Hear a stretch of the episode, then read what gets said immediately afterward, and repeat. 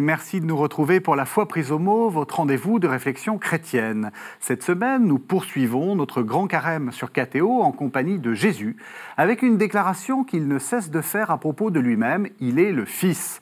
On n'y prend souvent pas garde, tellement cela semble aller de soi, mais cela dit beaucoup de choses. Être fils, c'est se reconnaître une origine, c'est aussi manifester un certain respect et parfois une certaine fidélité.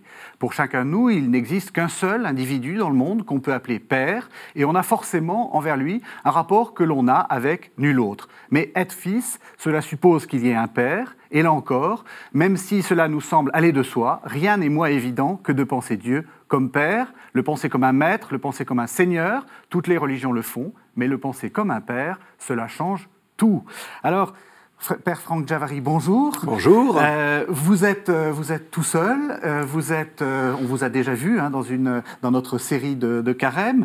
Je dis que vous êtes curé de, de, Bagneux, dans le diocèse de Nanterre. Vous êtes théologien. Et vous êtes là parce que vous savez, enfin tous nos téléspectateurs savent que nous sommes dans une situation un peu particulière avec le, le coronavirus. Et nous n'avons pas pu avoir les invités qui étaient prévus.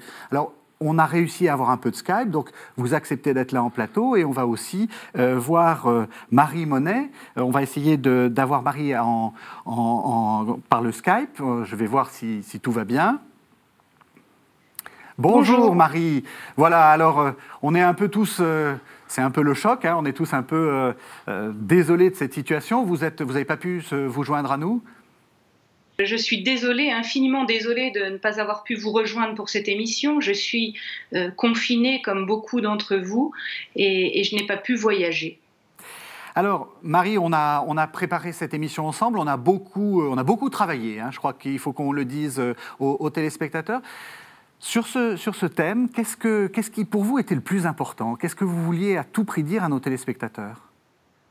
Moi, j'attends beaucoup de, cette émission aujourd'hui parce que la, paternité, euh, avoir un père, être père, c'est l'expérience première, je pense, une expérience de référence et qui souvent est, blessée. On fait l'expérience parfois de père absent ou de père écrasant, trop présent. Et, face à cette euh, réalité-là, l'humanité euh, se modifie.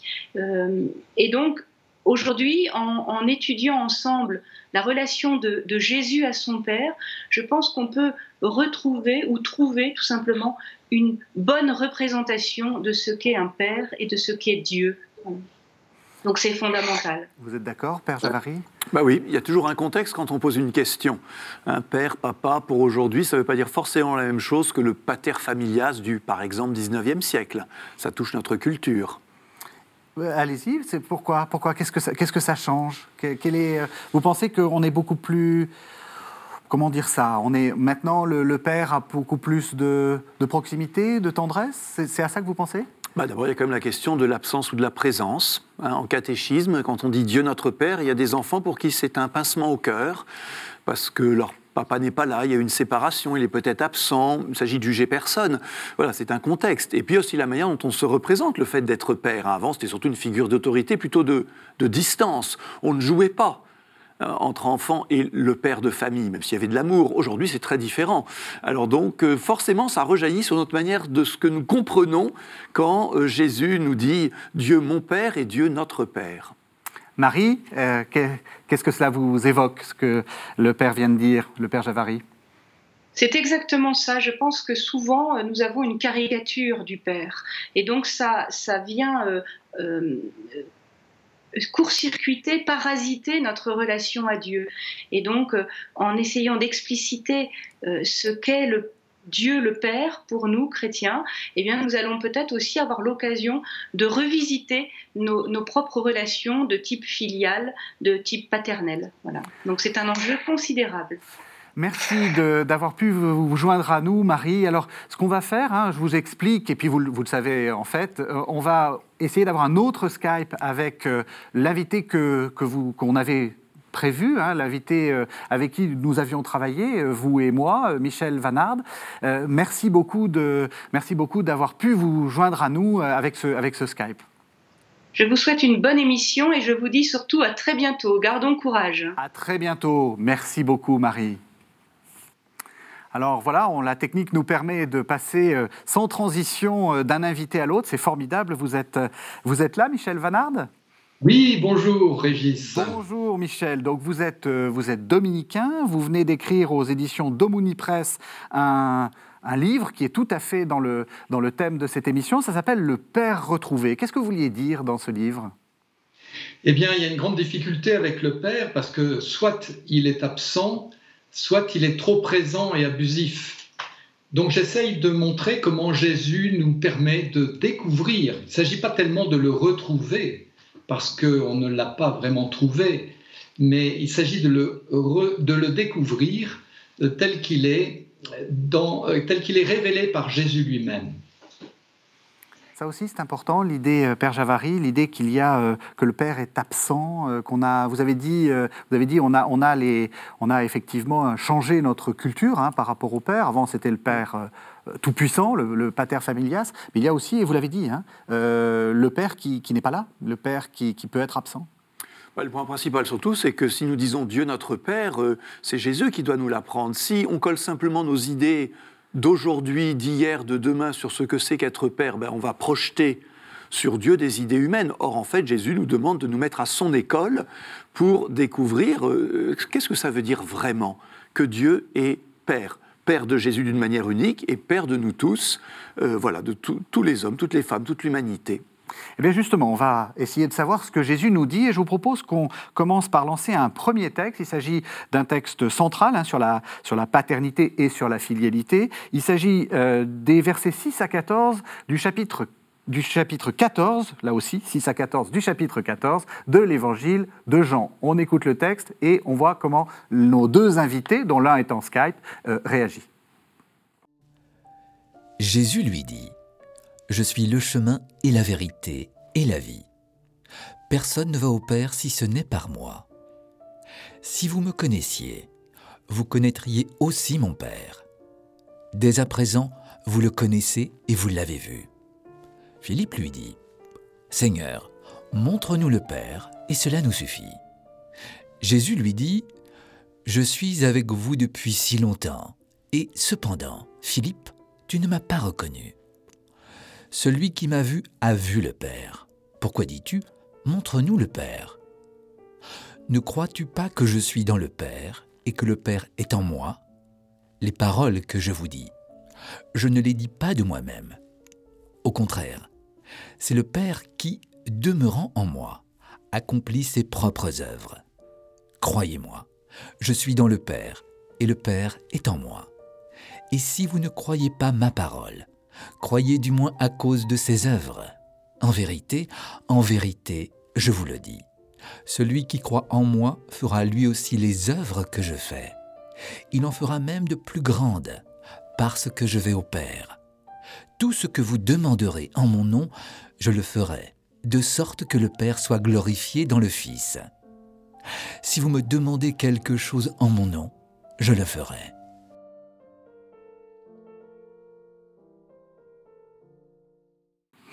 Voilà, alors Père Javary, vous avez dit quelque chose de très important. Il ne faut pas projeter nos images de paternité sur, euh, sur Dieu. Et le texte nous dit bien ça, parce que euh, je crois que personne ne dirait, même s'il aime beaucoup son, son, père ou son fils, que le père est en moi, que le fils, euh, que le fils est dans le père, etc.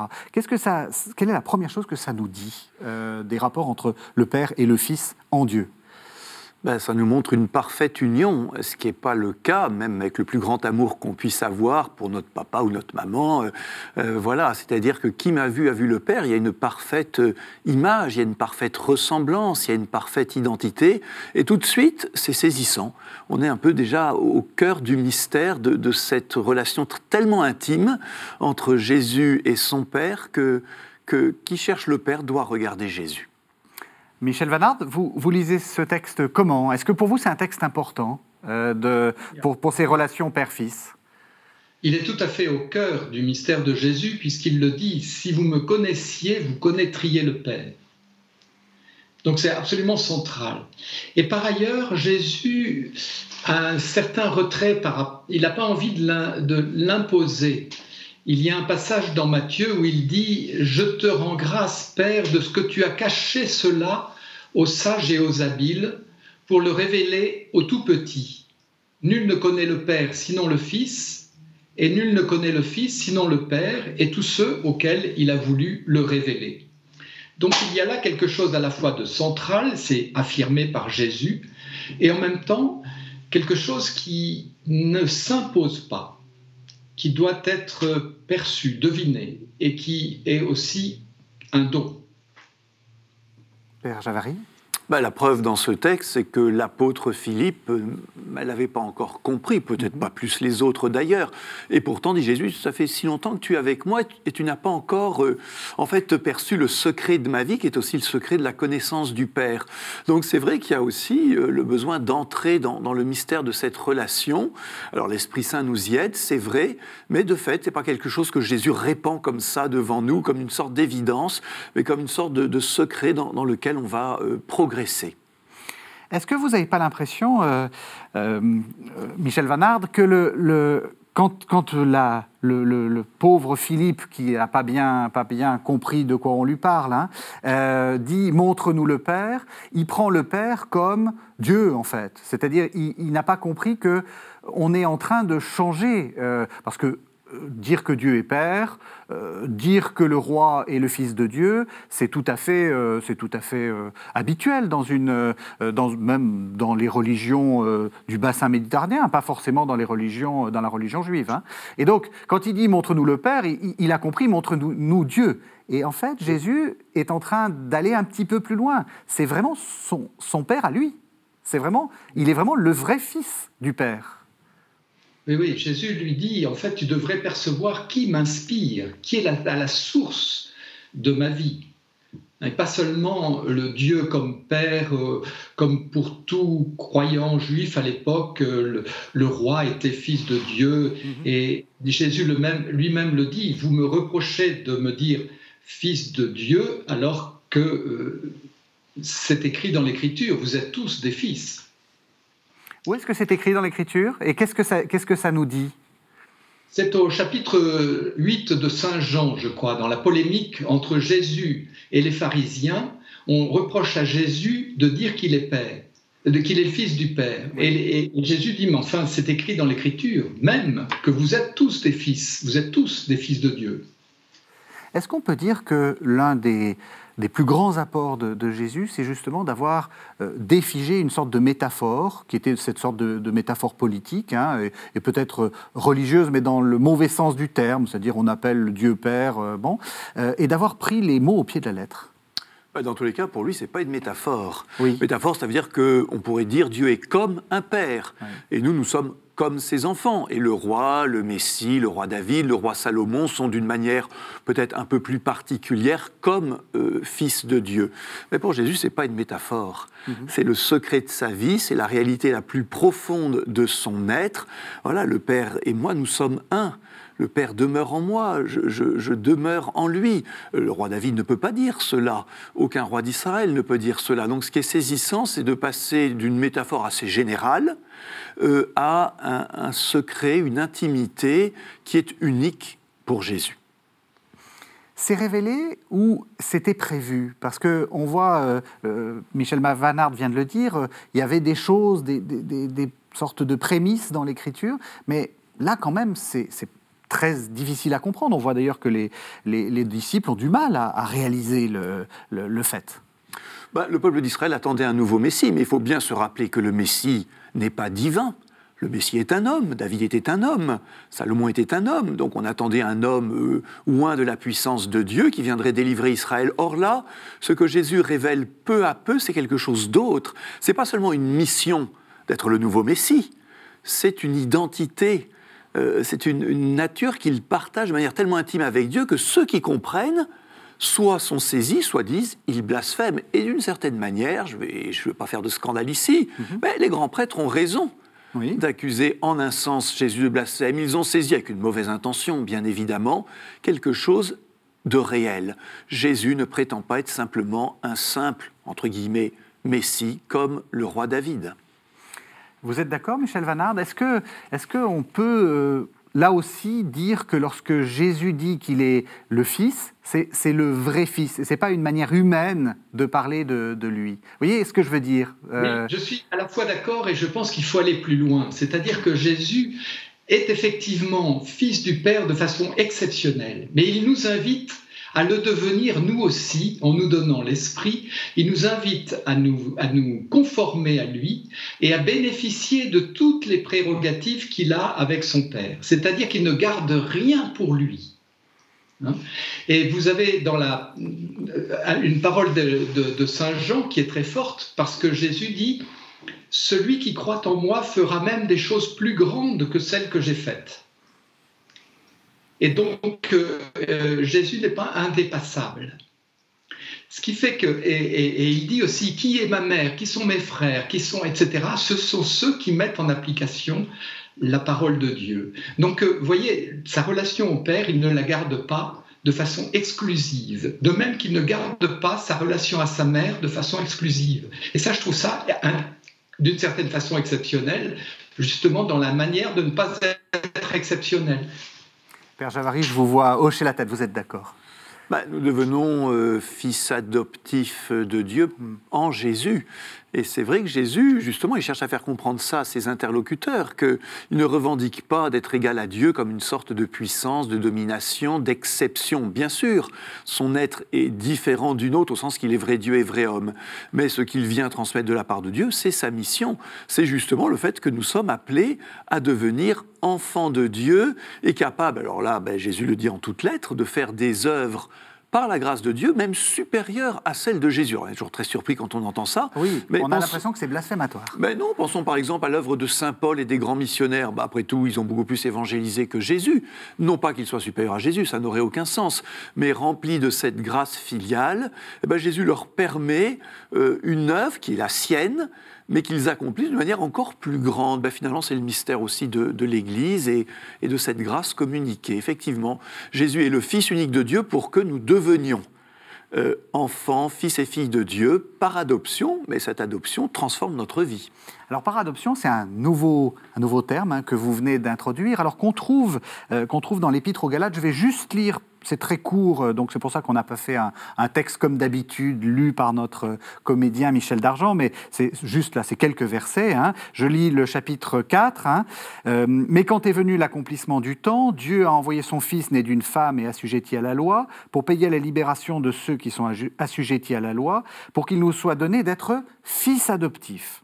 Fils, vous l'êtes bien, Dieu a envoyé dans nos cœurs l'esprit de son Fils qui crie Abba, Père tu, donc, toi, Franck, mais aussi moi, nous tous, euh, tu n'es donc plus esclave, mais fils, et comme fils, tu es aussi héritier, c'est l'œuvre de Dieu. Donc d'une certaine façon, c'est assez bizarre parce qu'on a l'impression que Dieu nous adopte à travers son fils. Alors que d'habitude, c'est plutôt un père qui choisit, euh, qui choisit l'adoption de, quelqu'un. Mais, euh, et c'est d'autant plus central que visiblement, cette adoption, enfin je ne sais pas si vous, vous lisez mm-hmm. ce texte de l'Épître aux Galates comme ça, mais cette adoption, c'est finalement le salut.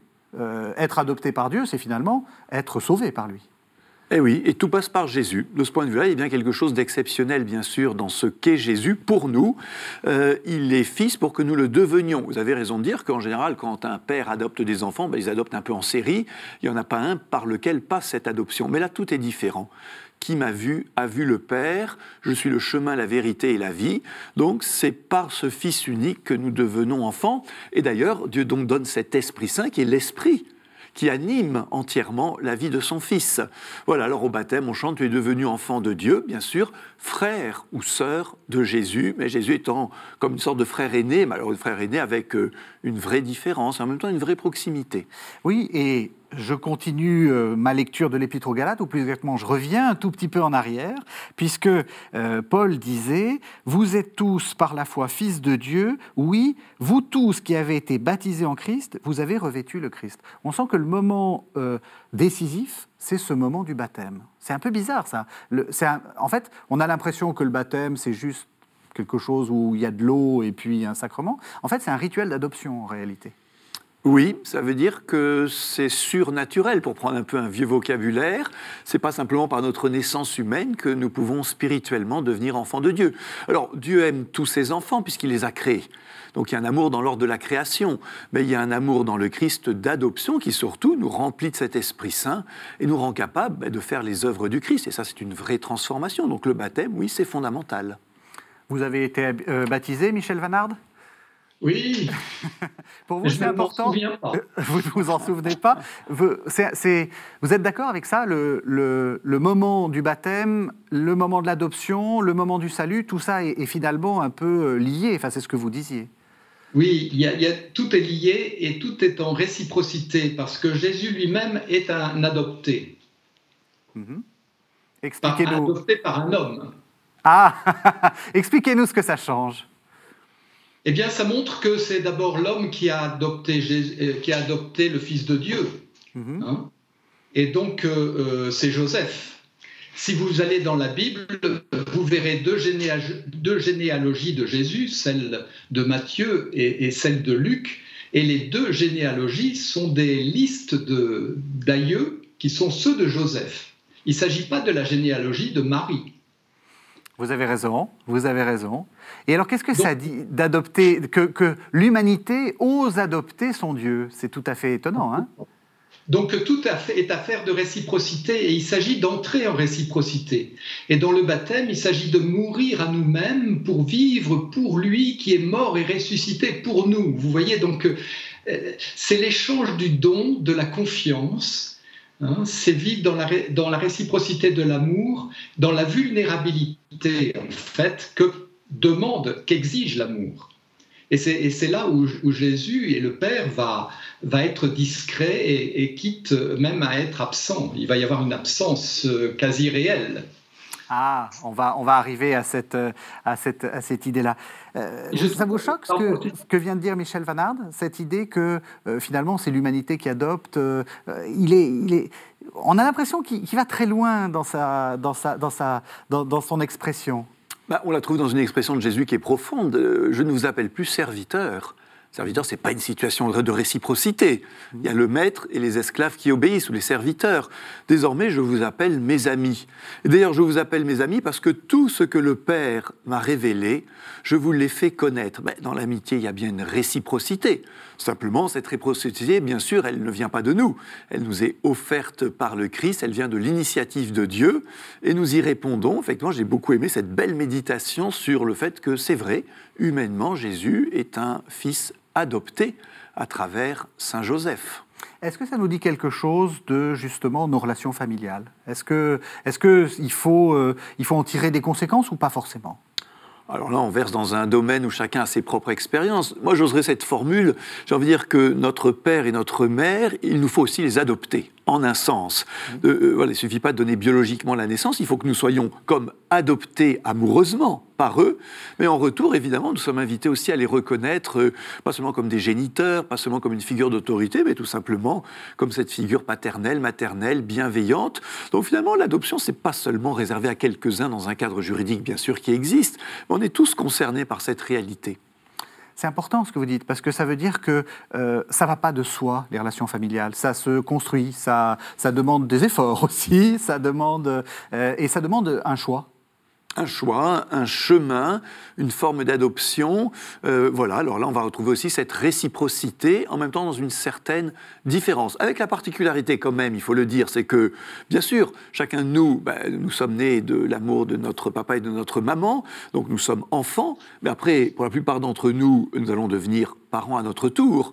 C'est-à-dire que nous ne sommes ni fils ni père euh, de manière totale et absolue.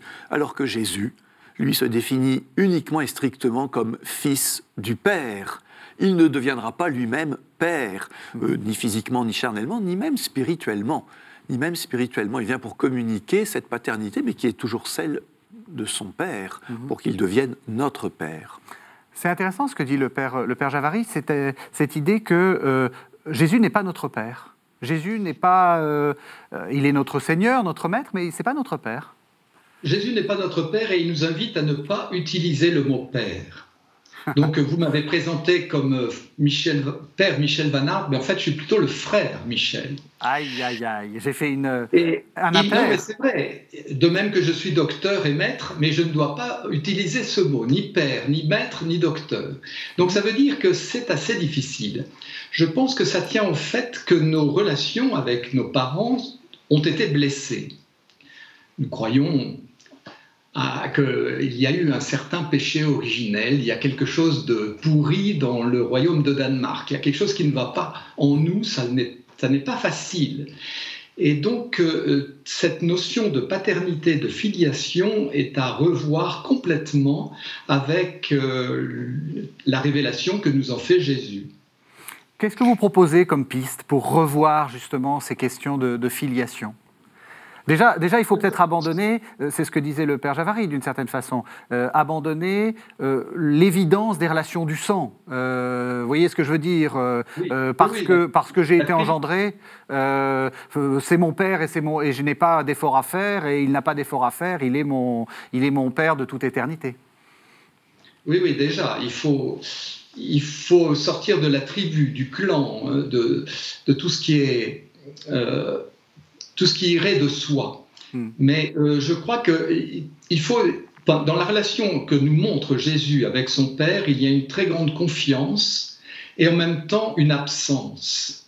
Parce qu'il va aller jusqu'à dire Pourquoi m'as-tu abandonné? Hmm. Et aujourd'hui, nous vivons l'amour dans le retrait. Hein. Il ne faut pas aller trop proche des grands-parents. Il faut, il faut se tenir à distance. Ah, vous nous faites un peu d'actualité sur le coronavirus? Ben, Nous sommes en plein dedans. Hein. Et, Jésus dit lui-même, il vous est bon que je m'en aille. C'est-à-dire qu'il y a euh, ce que disait le, poète, Dieu crée l'homme comme l'océan crée les continents en se retirant. Donc il s'agit pour le Père d'essayer de permettre à l'enfant d'être autonome. Il faut l'éveiller à une liberté responsable. Et ça, ça suppose un certain retrait. Est-ce que vous êtes d'accord sur, cette histoire du, père absent? C'est vrai que euh, c'est d'ailleurs la question, c'est d'ailleurs la question de toujours de Philippe hein, qu'on est toujours en train de, euh, on est en train de tourner autour. Montre-nous le père. Euh, voilà, où est-il le père? Bah, déjà, quand même, première chose intéressante, Dieu nul ne l'a jamais vu. Cette invisibilité du Père est, quand même euh, quelque chose à méditer. Après tout, si Dieu voulait se faire obéir de manière directe, il n'a qu'à se rendre visible, comme une sorte de grande statue, de grand Jupiter, non? Et puis deuxièmement, bah, justement, le visible du Père, maintenant, c'est le Fils. Or, le Fils, comme l'a bien expliqué notre frère Michel, il se retire de plusieurs manières. Il va se retirer aussi par cette passion qui est un abaissement, qui est l'abaissement du serviteur. Ça nous oblige à complètement reconsidérer nos, idées sur Dieu. Et puis aussi, il va dire, il est bon je m'en aille. Donc la figure du Père se, se reflète, se lit dans la figure de ce Fils, mais qui n'est pas impuissant qui n'a pas de la puissance des hommes. Mmh. Donc c'est vrai que dans le christianisme, et parfois ça peut déranger ou choquer, il y a une forme de retrait d'une puissance divine que nous projetons sur lui, qui est un peu infantile par certains coups de notre projection. Voilà, pour une autre forme de puissance, ben, on pourrait dire qu'il y a quand même celle de l'amour, de la donation, mais d'une donation qui n'est pas possession. Mais justement, je vous propose qu'on écoute un autre texte. Cette fois-ci, c'est toujours du Jean, hein. c'est toujours dans l'évangile de Jean que, que les choses se, disent. Euh, c'est le chapitre 17. C'est euh, alors c'est un long passage, en fait. C'est du verset 1 au verset 23. Vous allez voir, j'ai un peu coupé. Vous allez entendre le début du texte et la fin du texte de ce chapitre 17 de l'évangile de Jean. Après avoir ainsi parlé, Jésus leva les yeux au ciel et dit Père, L'heure est venue. Glorifie ton Fils, afin que ton Fils te glorifie et que, selon le pouvoir sur toute chair que tu lui as donné, il donne la vie éternelle à tous ceux que tu lui as donnés. Or, la vie éternelle, c'est qu'ils te connaissent, toi, le seul vrai Dieu, et celui que tu as envoyé, Jésus-Christ. Je t'ai glorifié sur la terre j'ai achevé l'œuvre que tu m'as donnée à faire. Et maintenant, Père, glorifie-moi auprès de toi de cette gloire que j'avais auprès de toi avant que le monde fût. Que tout se soit un comme toi, Père. Tu es en moi et que je suis en toi. Qu'ils soient en nous eux aussi, afin que le monde croie que tu m'as envoyé. Et moi, je leur ai donné la gloire que tu m'as donnée, pour qu'ils soient un comme nous sommes un, moi en eux comme toi en moi, pour qu'ils parviennent à l'unité parfaite, et qu'ainsi le monde puisse connaître que c'est toi qui m'as envoyé, et que tu les as aimés comme tu m'as aimé. Voilà, alors j'ai choisi ce texte pour euh, effectivement deux points, mais peut-être que vous en verrez d'autres, hein, euh, l'un et l'autre, mais euh, deux points qui me semblent importants. C'est d'abord cette idée de réciprocité. Hein, on sent que ce que le Père a donné au Fils de faire, le Fils le donne aux hommes, et donc il y a une sorte de, oui, de réciprocité. Et puis évidemment, hein, cette idée de réciprocité de l'amour. Tout ça a pour but une adoption d'amour. Peut-être la, première, cette idée que Dieu donne une mission au Fils et que le Fils donne finalement les, éléments de cette mission aux, hommes. Ça, c'est important. On n'est pas adopté, j'allais dire, simplement pour euh, euh, jouir de, privilèges euh, comme, comme quelquefois on pourrait le penser. On n'est pas adopté pour, pour, avoir, pour recueillir l'héritage. On est aussi pour faire des choses. On est adopté pour ressembler à Jésus. On peut dire les choses assez simplement, c'est-à-dire entrer dans le mouvement de sa vie, qui est une vie qui est toujours reçue de Dieu, voilà, dans cette obéissance confiante et qui est toujours donnée aux autres. Donc c'est pour ça que, nous recevons cet amour, justement dans la forme dans laquelle le Père l'a donné au Fils, qui est un amour d'abord totalement donné, non pas pour que le Fils en, jouisse, mais pour que le Fils le, répande. Et bien nous, c'est pareil. Euh, malgré nos fautes, nos faiblesses, on, reçoit cette grâce euh, de ressembler à Jésus pour entrer dans le mouvement de cette vie d'abord reçue, et, euh, donné. On ne peut pas aimer si on n'est pas d'abord aimé, mais on est d'abord aimé de Dieu. Euh, du Père, c'est la source par Jésus, et puis bah, si on reçoit bien cet amour, euh, normalement, ça nous aide à le partager. Frère Michel, vous êtes d'accord? Oui, tout à fait d'accord. Il s'agit de ressembler à Jésus et donc de faire ce qu'il fait, mhm. à savoir guérir ceux qui sont malades. On voit le problème aujourd'hui ouvrir les yeux des aveugles, faire parler ceux qui sont muets, entendre ceux qui sont sourds, bref, éveiller l'homme à la plénitude, lui donner sa pleine santé. Et pour cela, eh bien, nous avons besoin de force. Et c'est en faisant cela que nous faisons l'expérience de celui qui inspire Jésus et de celui qui lui donne la puissance d'accomplir ce qu'il fait. Donc c'est pour ça que Jésus nous dit, vous si vous ne comprenez pas, regardez les œuvres, regardez ce que je fais. Mm-hmm. Et dans la mesure où nous nous laissons inspirer par le Père, en faisant ce qu'il fait, en nous laissant indigner, par exemple, en nous laissant émouvoir, comme Jésus a été ému par, par ceux qui souffrent, et en essayant de faire passer la vie, Hein, la vérité, eh bien nous faisons l'expérience de celui qui nous inspire, du Père justement, et nous connaissons le Père, et nous comprenons Jésus. Nous agissons comme il a agi. Vous aussi, vous êtes euh, d'accord avec cette idée qu'il faut euh, imiter Jésus? Autrefois, on parlait de l'imitation de Jésus-Christ, c'est même euh, le titre d'un ouvrage très, très célèbre, dont on a retenu beaucoup de choses, et en particulier des choses pas très drôles, c'est-à-dire il faut imiter Jésus-Christ dans sa passion, dans sa souffrance. ce, que, ce, que dit, ce que dit le frère Michel, c'est que, en fait, il faut imiter Jésus-Christ en tout. Oui, et surtout cette imitation ne peut pas être extérieure. D'abord, on va se dire je n'y arrive pas. En fait, cette imitation, elle naît en nous euh, bah, d'abord de l'Esprit Saint qui, nous guide, elle naît en nous justement de la source des sacrements, elle naît en nous parce que Dieu le premier nous a aimés en Jésus. Donc attention, hein, le terme imitation est un peu trompeur. Hein. Parfois on mm. imite une star en se maquillant comme elle et on fait semblant de chanter comme elle, alors c'est pas notre voix, mm. euh, vraiment. Et mm. eh bien là, avec Jésus, cette imitation, elle est intérieure. Alors évidemment, euh, l'amour donné, c'est pas tous les jours facile. Hein. Et là, il y a cette dimension aussi de passion. On pourrait aussi utiliser des mots plus sérieux comme sacrifice, et en même temps, euh, Jésus est un homme joyeux, Jésus est un homme heureux, même si bien sûr, euh, il sait qu'en se donnant, il va aussi se heurter à des oppositions. Bah, c'est vrai aussi pour nous. Du coup, est-ce qu'il faut prendre l'évangile et euh, feuilleter l'évangile en disant je vais faire comme Jésus là? Bon, on va avoir du mal parce que c'était il y a 2000 ans. Donc dans certains cas, ça ne marchera pas. Mais le frère Michel l'a bien dit, il y a bien des manières aujourd'hui d'annoncer le royaume de Dieu. Il y a bien des manières de guérir. Il y a bien des manières de donner la parole. Il y a bien des manières d'écouter aussi. Donc il y a une inventivité chrétienne tout au long des siècles qui vient simplement du fait que c'est pas une imitation justement servile. C'est pas une imitation historiciste. Nous ne nous baladons pas, nous, nous baladons pas en, pagne blanc pour imiter Jésus dans, les rues de nos villes. Mmh. Voilà, notre imitation est intérieure et donc elle, se renouvelle et, elle fait preuve d'imagination. L'imitation est, intérieure, frère, euh, frère Michel? Oui, il s'agit d'une véritable créativité. Il ne s'agit pas de mimer. Mmh. Ça n'a rien à voir. Donc euh, c'est dans cette créativité que l'on peut percevoir ce, euh, le feu qui nous, qui nous inspire. Le Père est là, la source, la source vive de nos actions. D'où viennent-elles? Il s'agit de faire question. Jésus était un homme qui faisait question, parce qu'il parlait avec autorité et parce qu'il agissait de façon nouvelle. Mais alors, justement, ça serait tellement simple si euh, c'était pas avec créativité.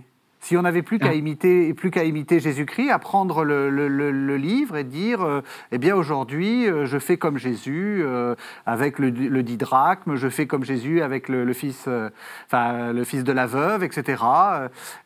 c'est quoi Comment on est sûr d'être dans la bonne imitation? Comment on est sûr de ne pas être justement, de pas de pas faire n'importe quoi?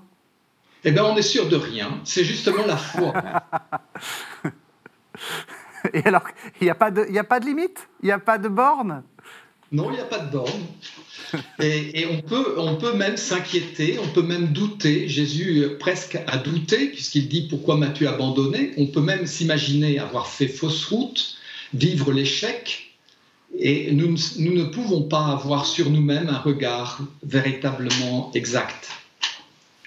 Je vous sens d'accord bah, d'abord, nous ne vivons plus sous le régime de la loi, quelle qu'elle soit. Mhm. Même une sorte de loi d'imitation de, Jésus. Hein. Saint Paul va dire, ma loi, c'est Jésus-Christ c'est le Christ, c'est-à-dire euh, d'être tellement proche de lui que finalement, je comprends ce que j'ai à faire. Alors évidemment, l'Église nous aide, elle donne des commandements, elle donne des indications, elle laisse pas les gens tout seuls, mais fondamentalement, le chrétien, la chrétienne grandit dans cette foi, il a cette sorte de boussole intérieure que nous nommons Esprit Saint, il a Jésus comme source d'imitation, et puis euh, Dieu le Père, source d'amour.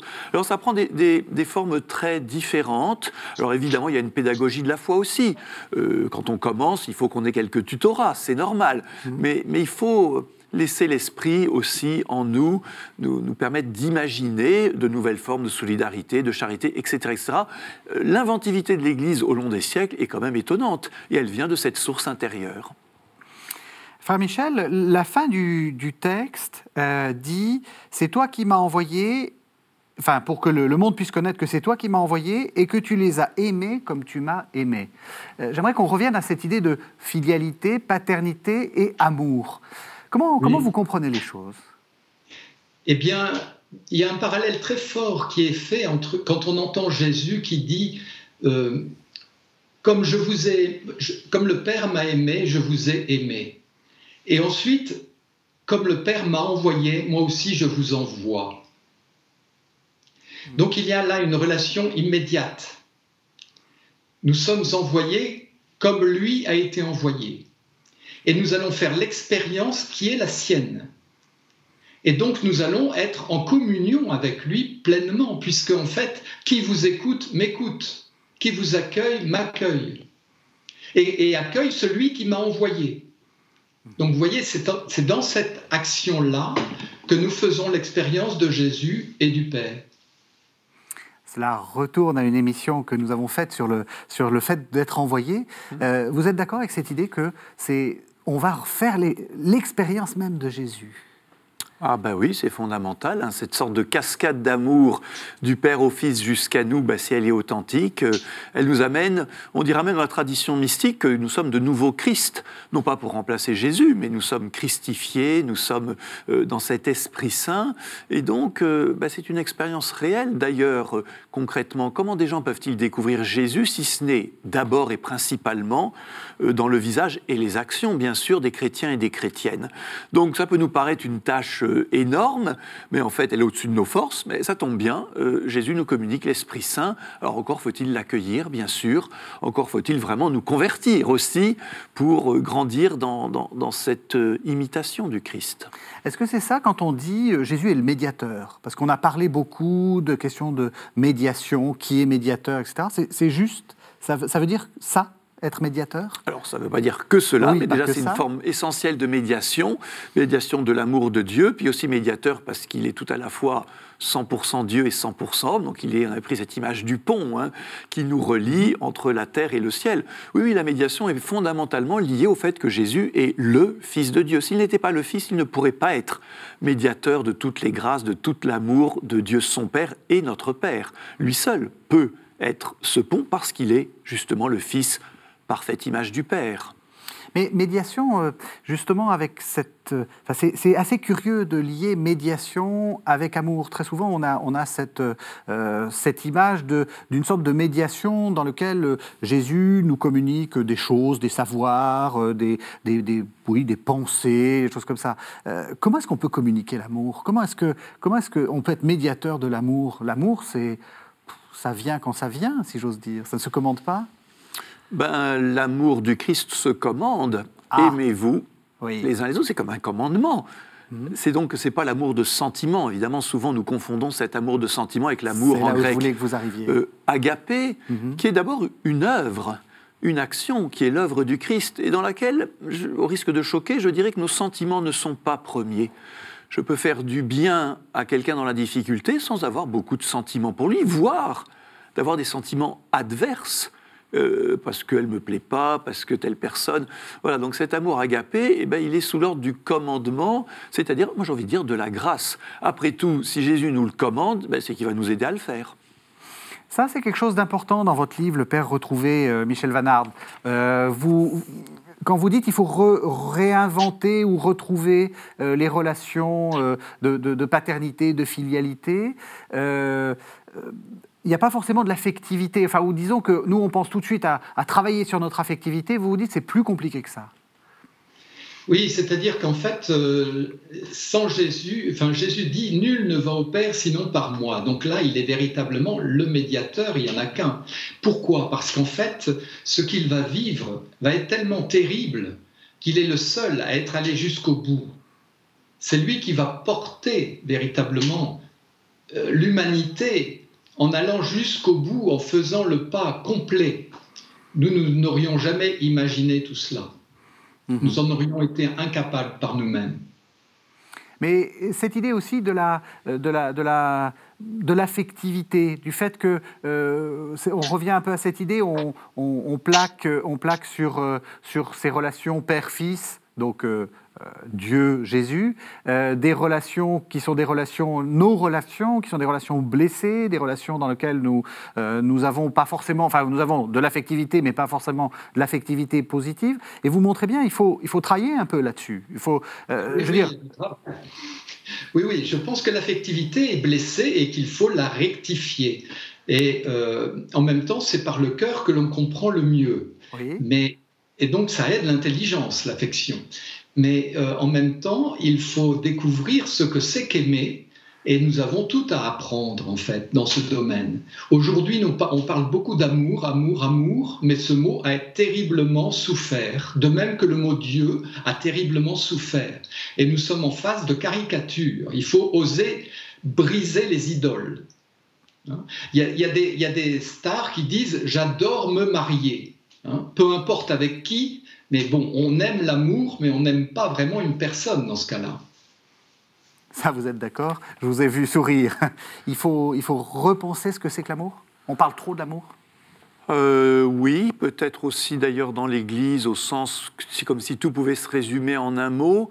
Hmm. Ben, en fait, euh, quand même, Jésus nous invite à apprendre à aimer à son école. On pourrait utiliser là cette formule, alors pas une école euh, rébarbative, une école de vie dans laquelle nous progressons aussi, dans laquelle l'affection naturelle a sa part, mais pas seulement, et peut-être même pas principalement, même dans le mariage chrétien, c'est une vraie question. Qu'est-ce qui se passe quand l'affect naturel euh, s'estompe ou c'est plus difficile?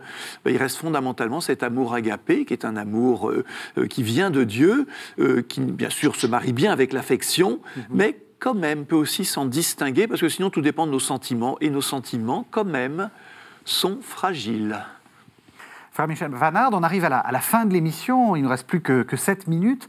Euh, j'ai envie de vous demander en quoi ce livre-là que vous avez écrit, Le Père retrouvé, euh, le fait qu'on vous invite aussi euh, dans, cette, série de carême, en quoi pour vous penser à ça, méditer ces rapports entre le Père et le Fils, en quoi ça, peut nous aider à passer le carême, à comprendre le carême et, peut-être, surtout dans cette situation difficile, à trouver des forces?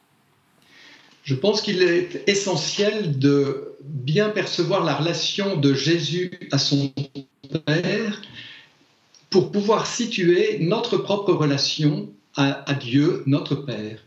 Notre Père comme avec nos autres frères. Et tout cela est à réconcilier pour essayer de retrouver une harmonie satisfaisante. Et c'est difficile, c'est tout un passage. Ce que nous pouvons méditer, c'est cette confiance que Jésus a en son Père qui n'est pas facile, parce qu'il passe par l'épreuve. Il va passer par euh, l'opposition que les hommes, les femmes de son temps euh, manifestent à l'égard de son message et des actions qu'il mène en faveur des plus petits, des, des pécheurs, c'est-à-dire des exclus de l'époque. Hein. Et c'est cette euh, fermeté de Jésus qui monte vers Jérusalem, qui doit nous habiter nous aussi, nous endurcir d'une certaine façon pour être plus tendres dans un véritable amour, justement, plus déterminé, hein, à contre-courant souvent de ce que nous voyons, de ce que nous avons envie, ou de certains conforts, ou de certaines sécurités.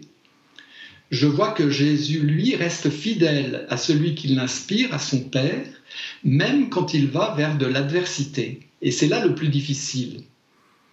Et donc c'est cette confiance dans l'absence, hein, un petit peu comme Moïse, dont on dit, euh, comme s'il voyait l'invisible, il t'inferme.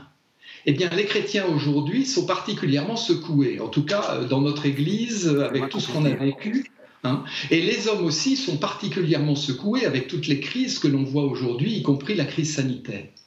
Donc c'est le moment, justement, où il faut être ferme, où il faut savoir où on va, et il faut savoir que nous sommes habités par un esprit qui nous conduit vers le Père. Une source vive qui murmure en moi vient vers le Père, dit, un, un, père de l'Église. Eh bien, donc, sachons nous laisser habiter, sachons retrouver cette relation fondamentale et sachons retrouver la prière au Père. Parce que je remarque que beaucoup de gens prient le Fils, prient Marie, prient euh, peut-être l'Esprit, mais peut-être pas assez qui prient le Père. Or, la prière normale, c'est d'abord une prière au Père. Enseigne-nous à prier. Et Jésus dit, quand vous priez, dites notre Père. En fait, il, il ne s'agit pas non plus ni d'imiter Jésus, ni de répéter nécessairement cette prière. Pourquoi ne pas inventer notre propre prière?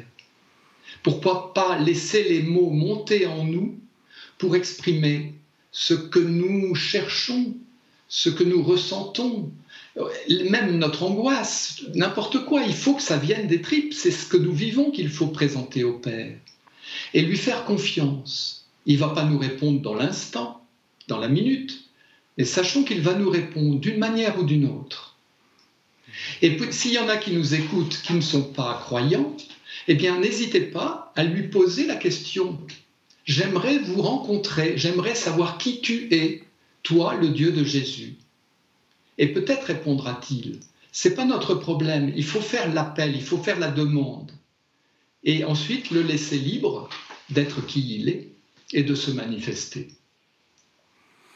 Père euh, au moment où nous enregistrons, qui est un tout petit peu avant le moment de la, diffusion, on ne sait pas encore s'il va y avoir des, célébrations, des célébrations pascales. En tout cas, les questions se, posent.